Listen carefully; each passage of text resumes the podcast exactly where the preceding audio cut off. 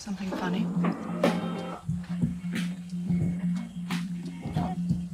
No, no, no, nothing's, you know, it's just that both those belts look exactly the same to me. You know, I'm still learning about this stuff and, uh, This stuff? Oh, okay. I see. You think this has nothing to do with you.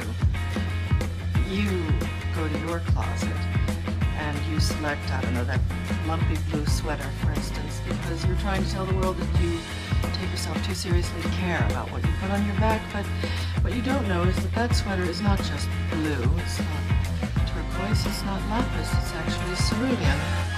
You're also blithely unaware of the fact that in 2002, Oscar de la Renta did a collection of cerulean gowns, and then I think it was Yves Saint Laurent, wasn't it? Showed cerulean military jackets. I think they did a jacket.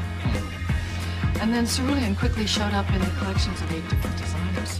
And it uh, filtered down through the department stores and then trickled on down into some tragic casual corner where you no doubt fished it out of some clearance bin. However, that blue represents millions of dollars and countless jobs. And it's sort of comical how you think that you've made a choice that exempts you from the fashion industry when in fact you're wearing a sweater that was selected for you by the people in this room from a pile of stuff.